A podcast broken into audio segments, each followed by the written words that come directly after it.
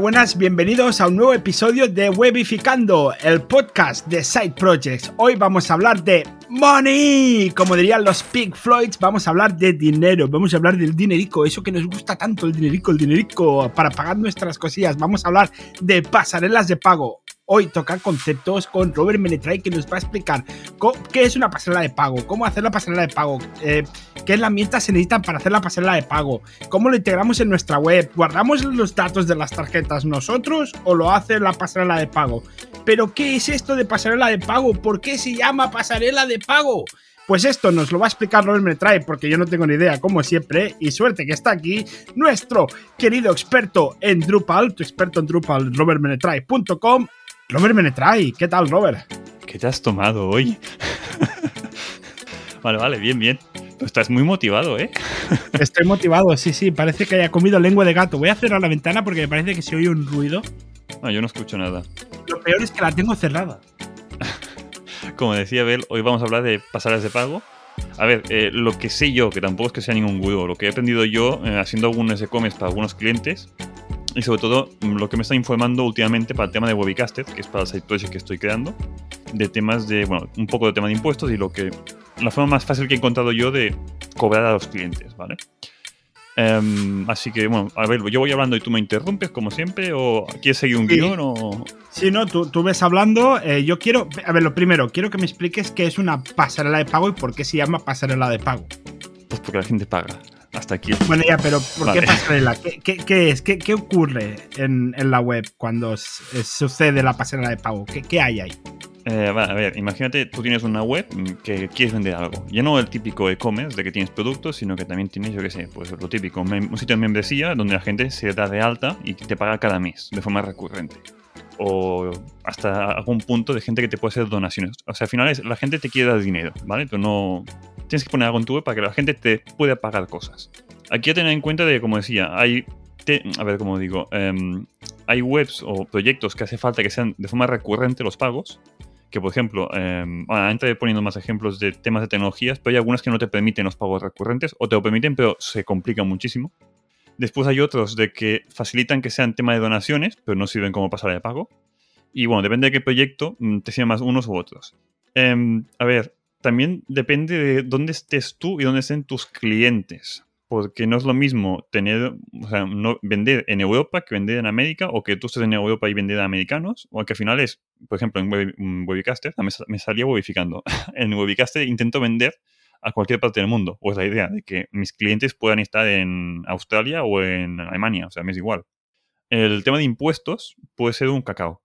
Em, y a ver, que me estoy yendo del tema, ya voy para impuestos. bajemos un, momento a tierra, porque, eh, o sea, ¿pero qué es la, la, pasarela de pago? que es? ¿Como una especie de, de, web que tú pones dentro de tu web? ¿O es un plugin, un widget? Eh, ¿qué, ¿qué, es la pasarela de pago a nivel técnico dentro de la web? Es que depende del caso. Eh, a ver, por ejemplo, imagínate Amazon, ¿vale? Tú vas a Amazon y tú pones tus datos de tu tarjeta de crédito. Para cuando pagues, te lo de esa tarjeta en Amazon está integrado dentro de Amazon, ¿vale? O sea, tú no sales de Amazon para poner tus datos. Pero en cambio, en muchos otros e-commerce, sí que sales de la web del e-commerce para poner tus datos. Por ejemplo, si usas la pasada de pagos Stripe o un Redsys, por ejemplo, o no, perdón, Stripe lo, integras dentro de la web, pero un Redsys, por ejemplo, te redirigen a una web externa donde tú, pones los datos en esa web externa. Que aparte Redsys es fea de cojones. Bueno, hace años que no la toco, pero antes era muy fea la web de Redsys. Y todo esto es porque normalmente los datos se envían siempre a la pasarela de pago. Tu web no guarda los datos bancarios de tus clientes, o sea, no guarda la tarjeta, los números de la tarjeta. Como mucho puedes saber los últimos cuatro dígitos, que son los que la, la pasarela de pago te dice los últimos dígitos, para temas de validación. Pero tu web no los guarda. ¿Por qué? Por temas de privacidad de datos y por tema de, bueno, de leyes europeas sobre todo, pero que es un follón tener estos datos en tu base de datos, por si te hackean o lo que sea. También eh, es un dolor de cabeza menos para ti. Sí.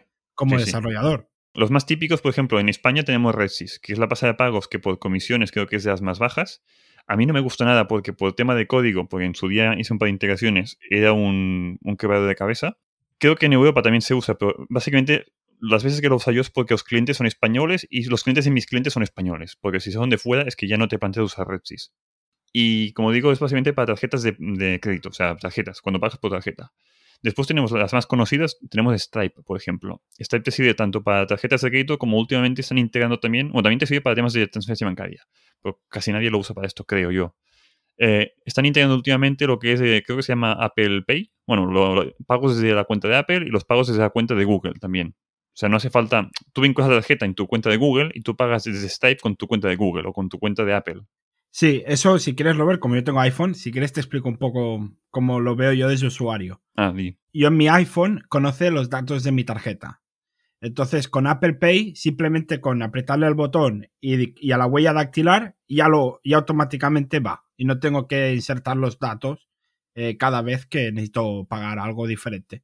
Sí, al final se intenta simplificarlo más, o sea, que tengan el mínimo de pasos posibles, porque la gente cuando va a tu web, vale, marco el producto, vale, tengo que poner mi dirección, vale, tengo que poner, em, yo qué sé, si tengo, si me lo envían hoy o mañana y tengo un recargo por el tema de envío.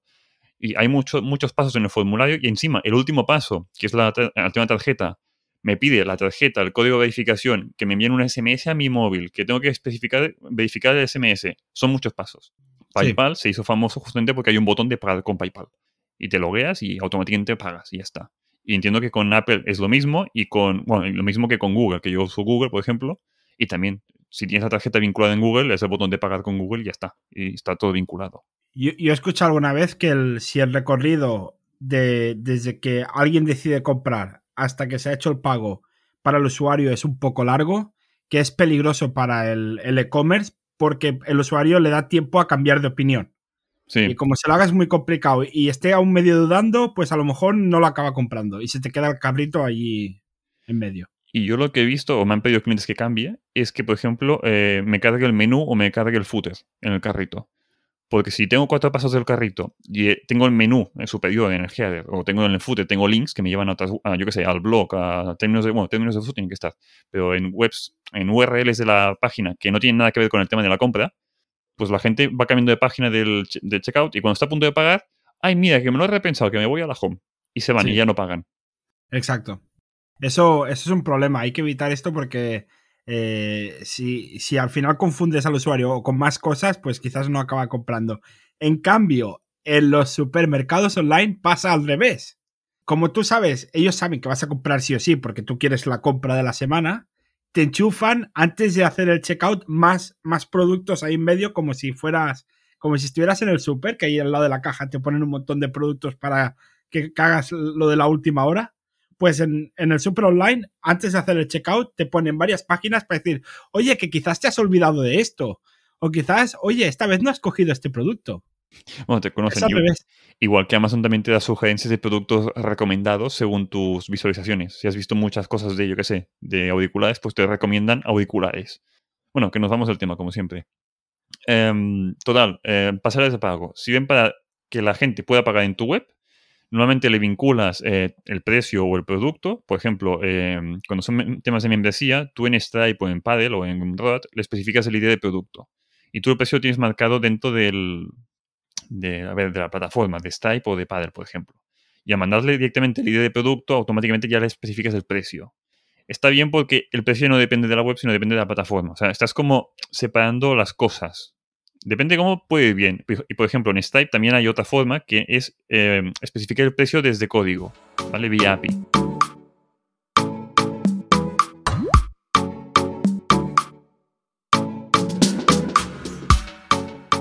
Eh, como decía, en Stripe, por ejemplo, o en Paddle o en otros sitios, puedes especificar el producto, le marcas de que, pues yo que por ejemplo, en Paddle puedes especificar el, que en un país tienes una moneda, un precio específico. Pues yo que sé, en libras son 15 libras y en euros sean 20 euros. ¿vale? Para que el cambio de moneda no te afecte, o sea, que no quede un 14,57, sino que tú especificas un precio el que toca. Em, con esto puedes jugar. Y con Stripe, por ejemplo, que es el de los más usados porque no es caro en sí, sea, no, no lo encuentro excesivamente caro y está bastante bien implementado Stripe, te permite aparte especificar el precio manualmente. O sea, que la web te coja el precio de la web. No, no hace falta dar de alta los productos en Stripe. Depende del caso, puede ir bien, depende del caso, no. O sea, cuando son membresías, por ejemplo, creo que es más útil que esté el precio en Stripe o en Paddle o en Gumroad o en alguno de estos. No que la web lo especifique. Por tema de gestión y por tema de que son recurrentes también los precios. O sea, mensuales, le, cobras cada mes. A todo esto, esto viene porque este último mes, bueno, en enero, me estuve mirando para Webcaster. Em, en mi caso, qué me, qué me quita más trabajo y qué me puede ser más útil. Eh, os dejaré en, el, en las notas de este programa un link que hice de un artículo en Indie Hackers explicando Stripe versus Paddle, porque me estoy viendo y en mi caso de un side project a nivel mundial, por así decirlo, que le quiero vender a americanos y a australianos y a cualquier país, Redsys no me sirve. Aparte de que es un cacao y que por temas de mm, cobros mensuales no me sirve. Stripe me sirve, pero tiene el problema del tema de impuestos, que no me gestiona impuestos, como, como la mayoría de pasajes de pago, que no gestionan impuestos. Tienes que tener tu propio gestor y en mi caso, que las facturas son de, mm, digamos, un bajo coste, de unos 5 euros mensuales, si tengo muchos usuarios, que ahora mismo no tengo ninguno de pago, pero si tuviera muchos, tenía muchas facturas. Y mi gestor me va a cobrar por volumen de facturas, con lo cual puede llegar a ser un problema. Y aparte que es un, bueno, es un gasto de más que tengo que tener y un problema más en la cabeza para gestionar. O sea, no sé si sabes, Abel, en Europa tengo que cobrarle, a ver, en productos digitales, en Europa se le cobra el IVA de donde vive el usuario. O sea, si yo, mi empresa es española y tengo clientes en Alemania, tengo que cobrar el IVA alemán. Sí. Pues eso es un cacao. Pues si tengo usuarios en múltiples países, tengo que saber todos los IVAs de todos los países. Y si Alemania por, por, COVID ha bajado el impuesto que lo ha hecho, o Inglaterra ha hecho un Brexit y ha cambiado el tema de impuestos, tengo que estar al día y cambiarlo en mi web. bueno, teóricamente, Inglaterra, si ahora no es eh, Europa, teóricamente no es con impuestos, o sea, no tienes que cobrar impuesto. Ya, pues tenemos que cambiarlo. Si antes lo tenías, ahora, ¿sabes? O sea, hay cambios cuando, pasa el tiempo y que si no estás al día, pues te lo ¿Pero esto no te lo hace automáticamente la pasarela de pago? No. ¿Y tú tienes que marcarle país por país? Sí. Aquí vienen los follones. Ostras, tío. Pero tú puedes agrupar, o sea, tú puedes agrupar varias compras de un mismo país en un mismo mes y hacerlas todas juntas. En Europa tienes lo que se llama. Ver, yo tampoco soy gestor, ¿eh? lo que me informa por internet. Tampoco me hagáis mucho caso y cuando tengáis dudas, mm, os, os ponéis en contacto con un gestor de verdad y que os lo cuente. En Europa tenéis el MOS, que, que, lo pronuncio bien, eh, que básicamente es como una junta común de todos los países de Europa. Y eh, tú dices, vale, yo de, España he tenido tantos impuestos. Y cuando haces el MOS, esto automáticamente, una parte de lo que tú has pagado de impuestos dentro del MOS se reparte al país que toca en base al tanto por ciento de tus usuarios. O sea, no tienes que ir país a país en Europa, sino que haces el MOS una sola vez, ¿vale? Cada, cada mes o cada trimestre cuando te, cuando te toque. El problema está en que no solo estás en Europa, sino que estás en Japón, en Australia, en Estados Unidos, donde sea. En Estados Unidos, por ejemplo, Estados Unidos creo que no se tienen que pagar impuestos, pero creo que en Japón sí, o en Australia sí. O sea, hay como países sueltos que tocan las pelotas, por lo que tengo entendido yo. No, pero yo lo que tenía entendido, y seguramente también estoy equivocado, ¿eh? pero que tú solo tenías que preocuparte del tema impuestos si vendías a la Unión cuando vendías a la Unión Europea. Lo que me dijo mi gestor es que no. Ostras. Mi gestor me dijo, voy a explicarlo bien. Eh, yo pregunté a mi gestor de, ¿puedo usar Stripe para el tema este? Quiero hacer una, una web que quiera pueda vender a cualquier país. Y me dijo, sí, mírate padre. Y digo, no, pues que quiero usar Stripe porque la API me parece mucho mejor. Y bueno, y también quería probar Stripe como yo como usuario. Porque lo que he hecho yo de Stripe a veces es con clientes míos que ya tenían la cuenta. Y pues te integro de que se envíe el vía API, la llamada allí y ya está, yo me despreocupo. Pero claro, siempre ha sido desde el punto de vista de programador, no desde el punto de vista de yo tengo la, la tienda o la web. Total, el gestor me ha dicho de, vale, sí, pero em, yo te puedo gestionar todo lo que es el MOS, pero lo que son Japón, Australia em, y como cuatro países más, me dijo, eh, no, los tienes que gestionar los pagos tú de impuestos. Y yo me quedé, coño. En América, por ejemplo, no está en esa lista. O sea, América entiendo que no se pagan impuestos, que es lo que yo ya creo que sabía que en América, como es europeo, no tienes que pagar impuesto allí. Pero se ve que hay países sueltos que sí. O eso o mi gestor me engaña, no lo sé. ¿Y, no te saldría más a cuenta quitarla de momento el pago en esos países? Sí, pues si a larga quiero vender. No digo de momento. Sí, podría quitarlo de allí y solo hacer mm, eh, em, Estados Unidos y Europa. Poder, podría. Y Sudamérica a lo mejor también. Eh, por ejemplo. Claro. Y Centroamérica. El tema es que me estoy mirando y dije, aparte que esto es un follón, porque después tengo que subirle las facturas al gestor también o darle acceso al gestor, que mm, le, estoy preguntando, y sí que le puedo dar acceso a Stripe. Desde, con una, esto depende mucho de tu gestor. ¿eh? Le puedes dar acceso a la cuenta de Stripe para que vea las facturas de allí. Porque claro, si es una factura de 100 dólares, muy bien. Pero si yo tengo usuarios pequeños de 5 euros cada mes y tengo muchas facturas, es un cacao de facturas. Tengo muchas. Vale, pero tú no puedes agrupar, por ejemplo, decirle a Padel, oye, tú me das a final de mes. Sí, sí, pero esto es otro tema. Padel sí que puede, pero Stripe no. O sea, hay una diferencia. Stripe y o Redsys, por ejemplo, son pasarelas de pago. No gestionan impuestos. ¿Vale? Vale. Padel y Gumroad, por ejemplo, que os dejaré el nombre o el link en, la, en las notas del programa, Son dos tipos de servicios parecidos pero distintos. Es una pasada de pagos, pero más que una pasada de pagos, venden en tu nombre. Es una empresa que revende tus servicios, por así llamarlo. Con lo cual, el impuesto se, se ocupan ellos. Ellos cobran a tu cliente y a final de mes ellos te envían el dinero ya descontado el tema de impuestos y ya descontado el tema de su comisión, que se llevan una No, comisión. yo no me refería a esto, Robert. Yo me refería a que en vez de darte, por ejemplo, imagínate que has tenido 100 cobros de Estados Unidos. Pues que tú como empresa tienes que declarar todas las facturas. O sea, una por una. No puedes decirle a Stripe, oye, en vez de darme 100 facturas de 100 personas diferentes, dame una de... No. Por cada venta que tengas tienes una factura tú. Que después juntes los IVAs para cada país es tu tema. Pero tú como empresa se tienen que declarar todas las facturas. Con lo cual mi gestor se tiene que comer todas las facturas. Bueno, aquí sí, nos escucha alguien de Stripe y, y conoce algún método para hacerlo más sencillo que nos lo haga saber, ¿no? Es que yo creo que no se puede porque si la empresa que vende eres tú, mm, para cada, para cada venta, para cada usuario, tienes que hacer una factura. O sea, tú cuando compras algo tienes una factura de compra. No te van a juntar con cinco personas que tú no conoces. Entonces, ¿cómo es que la gente utiliza tanto Stripe? Bueno, porque no debe, a lo mejor no debe vender a Japón. No, debe No, vender- sí, porque lo tienes automatizado. Hola gente, estamos a mitad de podcast, gracias por escucharnos. Si tenéis alguna pregunta o alguna duda, dejádnoslo en la review que nosotros os leemos y si nos queréis dejar las 5 estrellas nos haréis muy felices. También nos podéis contactar mediante la web en webificando.com. Vais allí, clicáis en contacto y allí nos escribís. También por Twitter. ¿Dónde? En twitter.com barra webificandop. Sobre todo P al final, que es la P de podcast, el podcast de Side Project. Gracias por escucharnos y seguimos atentos, que lo que nos explica Robert se está poniendo muy interesante.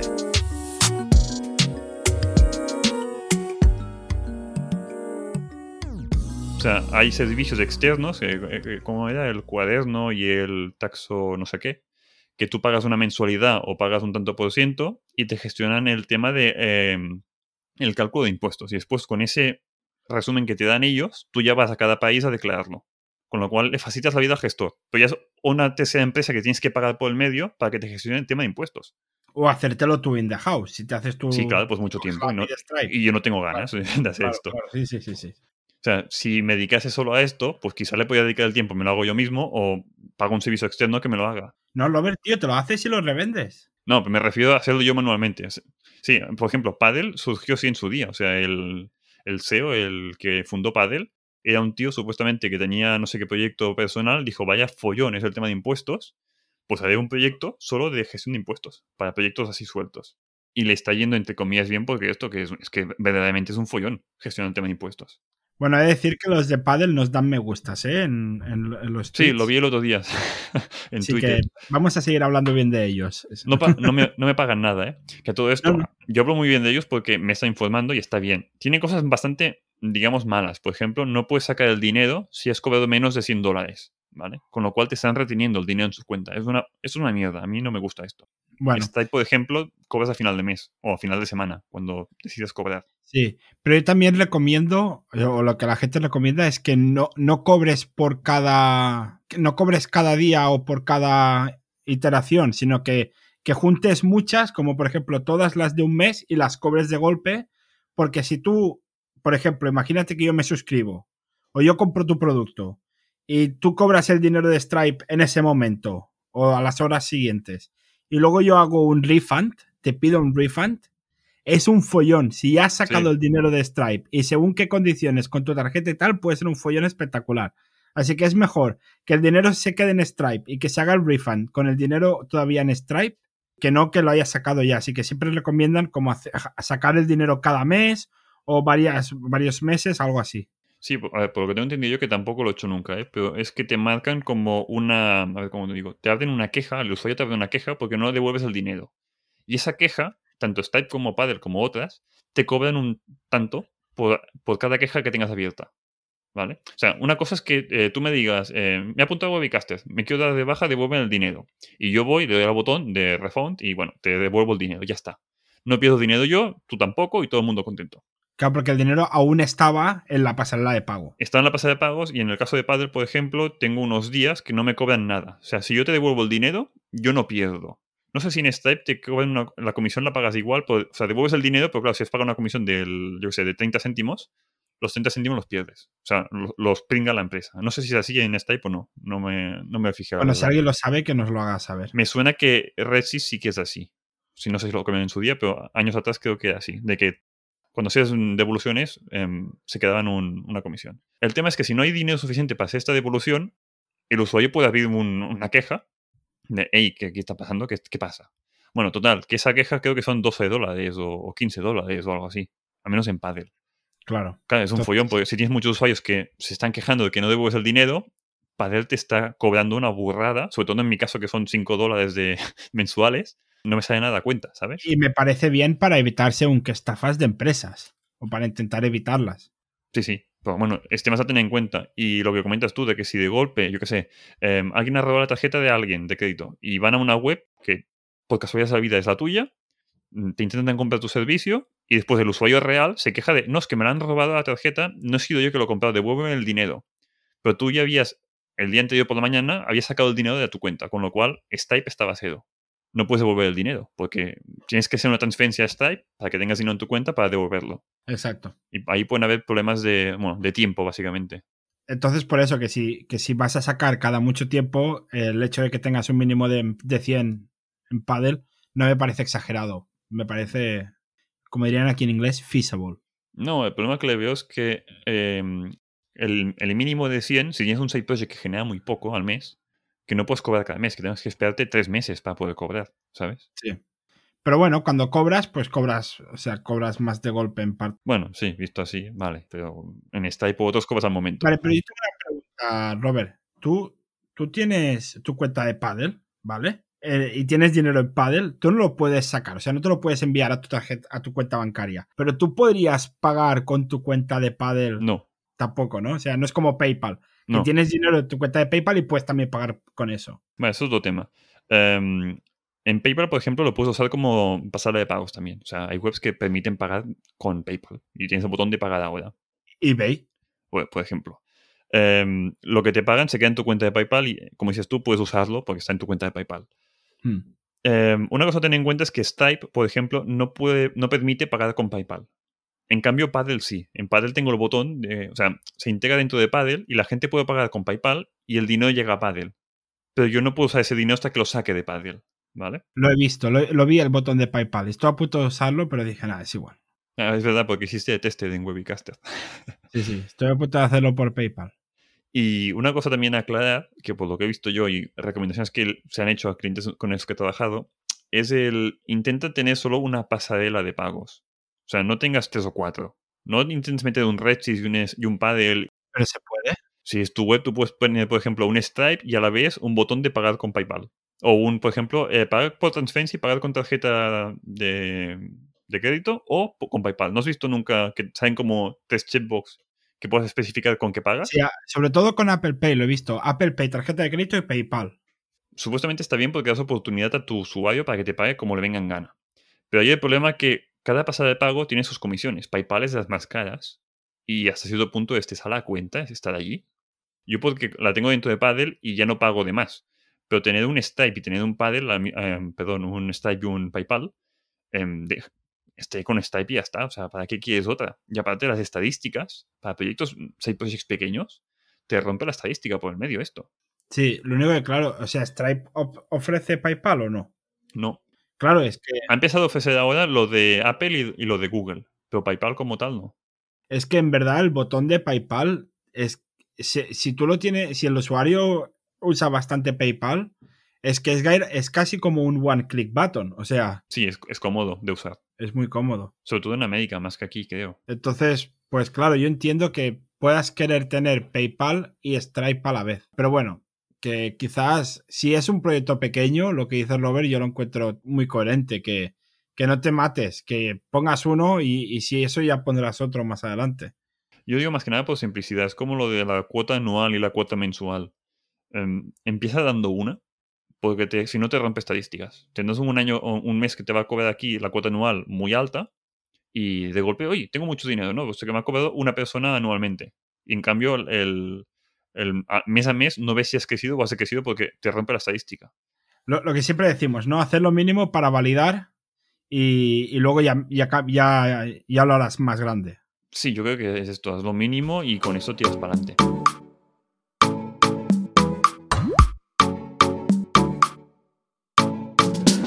Y, a ver, comentando así por encima lo de pasadas de pago. RedSys, si solo estás en España, vale, úsalo. Pero si no, es que yo lo descartaría. Si, solo vendes en España. Si solo vendes en España, si tus clientes son, españoles, vale. Básicamente porque tienen las comisiones baratas. Si no lo han cambiado, en su día eran de los más baratos. O sea, para que me entiendas, hacen como tratos con los bancos y es para pagos con, directamente con el banco. Pero para los otros que, si no han cambiado, que creo que no, era un por culo infinito. Eh, después, Stripe es la más usada y es la más recomendable. Pero. Stripe, yo creo que he oído alguna vez el fee eh, que te cobran por transacción varía según el país, puede ser. Sí. Que quizás en algún país de, de Centroamérica o Sudamérica es un porcentaje más bajo o más elevado que en otros y que en España o, en Estados Unidos o Reino Unido. No, allí no llego, pero lo que sí que me miré yo fue que em, una empresa europea para cobrar clientes europeos tiene un, o sea, Stripe te cobra un tanto por ciento y un fijo, ¿vale? Creo que el fijo son 30 céntimos y el tanto por ciento es lo que varía. Empresa europea con clientes europeos creo que era 1, algo, 1,8 creo, 1,9 o algo así, ya menos de 2. Pero eh, empresa europea con clientes americanos creo que era 3 y algo. O 2 y pico, ¿vale? O sea, te cobraba más para empresa americana, eh, para clientes americanos. Y si directamente tu empresa es americana, ya no tienes esta distinción de si el cliente es de un lado o el otro. No. Si tu empresa es americana, tienes una tarifa y punto, se acabó. Supongo que, como dices tú, en latinoamericanos puede pasar lo mismo. Y me suena que Stripe no está en todos los países latinoamericanos. Me suena que hay algunos en los que no está. Sí, y yo creo que en alguno, eso lo, tendríamos que mirar bien, quizás para un próximo episodio. Eh, yo creo que hay algunos que está con un nombre diferente. Ah, eso no lo sé. Lo, miraré, lo, miraré, pero creo que está con un, un poco diferente. Ya, ya lo miraremos. Después, cosas que no me gustaron de Stripe, como, o sea, está muy bien implementado y la API, de verdad, está muy bien hecha la API. Y te permite hacer virguerías. Pero, por ejemplo, el tema de los precios, de distintos precios, em, distintas, a ver cómo digo, en distintos países, distintas monedas, tener distintos precios, se puede hacer, pero tiene que gestionar al final tu web. Al menos por lo que he estado yo. O sea, no tienes una forma automatizada de, con dos clics, configurarlo. Tienes que tenerlo en tu web y tu web decide qué producto, qué precio en concreto. O sea, para Stripe, cada precio es un producto, por así llamarlo a ver, yo lo que veo en muchos sitios, si no os queréis comer la cabeza, es que, por ejemplo, si vuestro producto cuesta 5 dólares, pues a lo mejor 4 euros y 4 libras. No, no, ya, pero tienes, en Stripe tienes que tener tres productos. Uno a 4 libras, uno a 4 euros y uno a 4 dólares. Sí. Con lo cual es tu web que tiene que especificar qué producto le voy a vender a cada usuario. según el país, ¿no? Sí, pero es tu web. O sea, tienes que tener código en tu web que lo detecte. Claro. Ya sea por idioma o por IP o por lo que sea. A ver, que hay muchas webs como un WordPress o lo que sea que ya tienes un plugin, un módulo que te lo implementa ya de por sí, te hace todo solito. Pero en mi caso, por ejemplo, en Webicaster, que me lo estaba programando yo, pues tampoco quería recargar mucho el código poniendo una cosa que no, iba a usar. Eh, estuve jugueteando con la API y no me lo permite. O sea, tengo que desde mi web decidir qué precio le, le voy a mostrar. En cambio, Paddle es más simple, que depende de qué casos es más porquería, pero en este caso en concreto es mejor. O sea, eh, cada producto tiene múltiples precios. Yo especifico con un checkbox de activo para dólares, 4 dólares, y ya está. O libras, tantas libras. Y en la web pongo un código HTML y un JavaScript con el líder del producto. Y eso automáticamente me muestra el precio que yo tengo en Paddle para el país del IP donde está el usuario. Me simplifica mucho la vida, en mi caso. Luego, pero es que aquí también entraría no solo el cambio de moneda, sino el nivel de vida. Porque no es lo mismo cobrar 5 eh, dólares a un americano. En Argentina, por ejemplo. Que 5 dólares en Argentina, o 5 dólares en Indonesia, 5 dólares en China, 5 dólares en Japón. O sea, en cada país es, diferente el, nivel de vida. Sí, sí, totalmente. Bueno, ese problema que hay de que en España, eh, a ver, como digo, en algunos países latinoamericanos no puedes pedirle a un tío que te pague 10 euros porque 10 euros es mucho dinero allí. De aquí 10 euros es aceptable. Y en América, 10 mm, euros es, hasta barato, depende de qué gastos. Claro, es eso, que, eso también hay que tenerlo en cuenta en el momento de hacer tu pasarela de pago si vas a vender a, otros países, que tengas en cuenta que a lo mejor tu producto, eh, para, desde un punto de vista español o desde un punto de vista británico o americano, eh, está bien de precio, pero que luego pienses que a lo mejor en otro país o es demasiado barato, que entonces lo tendrías que subir, o es demasiado caro, entonces tendrías que bajarlo. O no vender en ese país. O no vender. Porque caso, si están baratos, que no me sale a cuenta venderlo. O sea, cuando son productos físicos, eh, o por ejemplo, que no lo puedo enviar, o por temas legales de aduanas no me sale a cuenta. Claro. Entonces habría que tener. Habría que tener todo esto en cuenta también. O sea, te- cuando tienes un e-commerce de venta de productos físicos, es un cacao de la leche. Yo por eso a mí no, me- yo no, no me voy a meter a vender productos físicos porque es que no me sale a cuenta. O sea, no. Creo que es un follón de la leche. Y pocos más después me estoy viendo otro que es Gumroad, que son americanos. Es muy parecido a. Paddle. ¿Cómo, has pronunciado? Es que mi inglés es pésimo. Gumroad. Eso. Eh, son muy parecidos a Paddle. Tienen la desventaja de que son solo americanos y solo permiten sacar dinero, si estás en Europa, eh, en tu cuenta de PayPal. No permiten hacer transferencias, cosa que a mí esto ya no me gusta, para empezar, que no, me- no me pueden hacer una transferencia como tal. Y tiene algunas cosillas más de suscripciones que no... Creo que la API es aún peor que la de Paddle, creo. Tampoco lo he testeado, me estoy mirando un poco de documentación solo. Pero yo me- al final me he decantado por Paddle. Ya os contaré si al final la he acertado o la he cagado mucho, porque cuando intente cobrar en su día, quizás me dicen que no. no lo sé. Vale, entonces, ahora que has empezado, hacemos. ¿Te, te parece bien que hacemos como un top, un top 4, un top 5, un orden de cuál crees que es mejor de momento y cuál es peor? Y, y luego, dentro de varias semanas, volvemos a hablar el tema en, un- en uno de los chit-chats y a ver si ha cambiado o no. ¿Te parece bien? Para acabar el episodio, hacer un, un top. Vale, sí. Vale, en el top, en el top de abajo, en el cuarto, que tenemos cuatro opciones: Redsys, Stripe, Paddle y Gumroad. Seguramente hay más, pero estas son las cuatro que tú has estado más o menos mirando. ¿Cuál tendríamos abajo? Cuarta posición. Gumroad, o sea, mm, con diferencia, creo, que, creo que está peor. Bueno, depende- es que depende del caso. Si vas a vender fuera de España, em, es mejor que Redsys. Si solo vas a vender dentro de España, pues Redsys es mejor, Claro. ¿Vale? O sea, a nivel, o- olvidando dónde puedas vender, pero a nivel de usabilidad, claro, Gumroad es que lo- tienes que utilizar PayPal sí o sí. Entonces, que no te lo puedes. Bueno, a nivel de usabilidad, por ejemplo, Redsys es peor. Vale, entonces tenemos que empatados en la última posición, Redsys y Gumroad, básicamente. Y, y luego entre Stripe y Paddle, Depende del caso. Stripe eh, puedes tener cualquier tipo de venta, o sea, de cualquier tipo de producto. Stripe, digo. Paddle, no. Paddle solo sirve para cosas digitales y en concreto está enfocado para temas de SaaS o membresías. O sea, productos físicos no puedes vender en Paddle, por ejemplo. Vale, entonces si, si ofreces un, un servicio eh, o un SaaS, bueno, claro, un SaaS es un servicio. Si ofreces un servicio, eh, seguramente tu top 1 de momento es Paddle. Y si vendes producto físico, tu top 1 es Stripe porque Paddle no, no se puede utilizar. Exacto. Y por el medio está PayPal. Por ahí en medio. Pero claro, es que PayPal el problema es que como alguien no tenga PayPal, el recorrido del usuario es larguísimo. Sí. Entonces, aquí sí que puede cambiar de opinión muy fácilmente el usuario. Yo, a mí me gusta pagar con PayPal porque me da confianza porque yo uso PayPal. Pero hay gente que no sabe ni lo que es PayPal. Y al final es tarjeta bancaria. O sea, en tu web pon pago con tarjeta y ya está. No te compliques tanto tampoco. Exacto. A no ser que digas, a ver, yo sí que sea algo muy tecnológico, muy geeky, y que digas, bueno, es que sé que, que mi target, más o menos, a lo mejor el 70% seguro que tiene PayPal, y dices, mira, lo hago en un momento y tira para adelante. Pero, pero es que tiene ese problema, y como el usuario que te quiera comprar no tenga PayPal, el recorrido que hace es larguísimo. Sí, totalmente. Y bueno, yo creo que lo podemos dejar aquí, Robert. Sí, más que nada, si quieren más información de lo que es Paddle versus Stripe, que es lo que me estoy enviando más a saco, eh, está el link en las notas del programa que te lleva a un post de Indie Hackers que hice yo mismo, en inglés, pero bueno, le das al botón de traducir de Google, de Google Chrome y lo tienes. Bueno, que es como lo tradució el Robert. Sí, básicamente a, la inversa. Sí, porque mi, mi- mi inglés es pésimo, o sea, me ayuda mucho de traducciones de... No, no fue el de Google, fue el de DeepL, o sea, que creo que la traducción es mejor, ¿vale? Así que como la traducción ha sido medio automática, la traducción otra vez al castellano te va, te va a ser bien.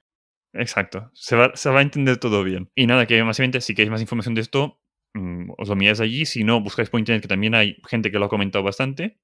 Y cualquier duda así más de impuestos y tal, eh, no os fiéis de lo que dicen en internet. O sea, preguntad a un gestor. Pagad a un gestor y os informáis bien. Porque No os fiéis ni, ni de lo que os hicimos nosotros. no, ni de mí. O sea, no os fiéis de nadie, del gestor solo. Es, es que es tema legal.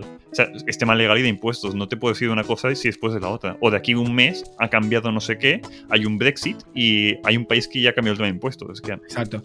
cambia mucho. Y si hay algún gestor por ahí que sabría estos temas y quiere que lo nombremos, pues a lo mejor podríamos hablar de patrocinios, ¿no?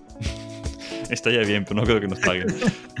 Bueno, pues, y si tenéis dudas, ya sabéis que nos podéis encontrar en las redes sociales, en Twitter con el, usuario Weificando P, la P de podcast, porque es el podcast de Side Projects.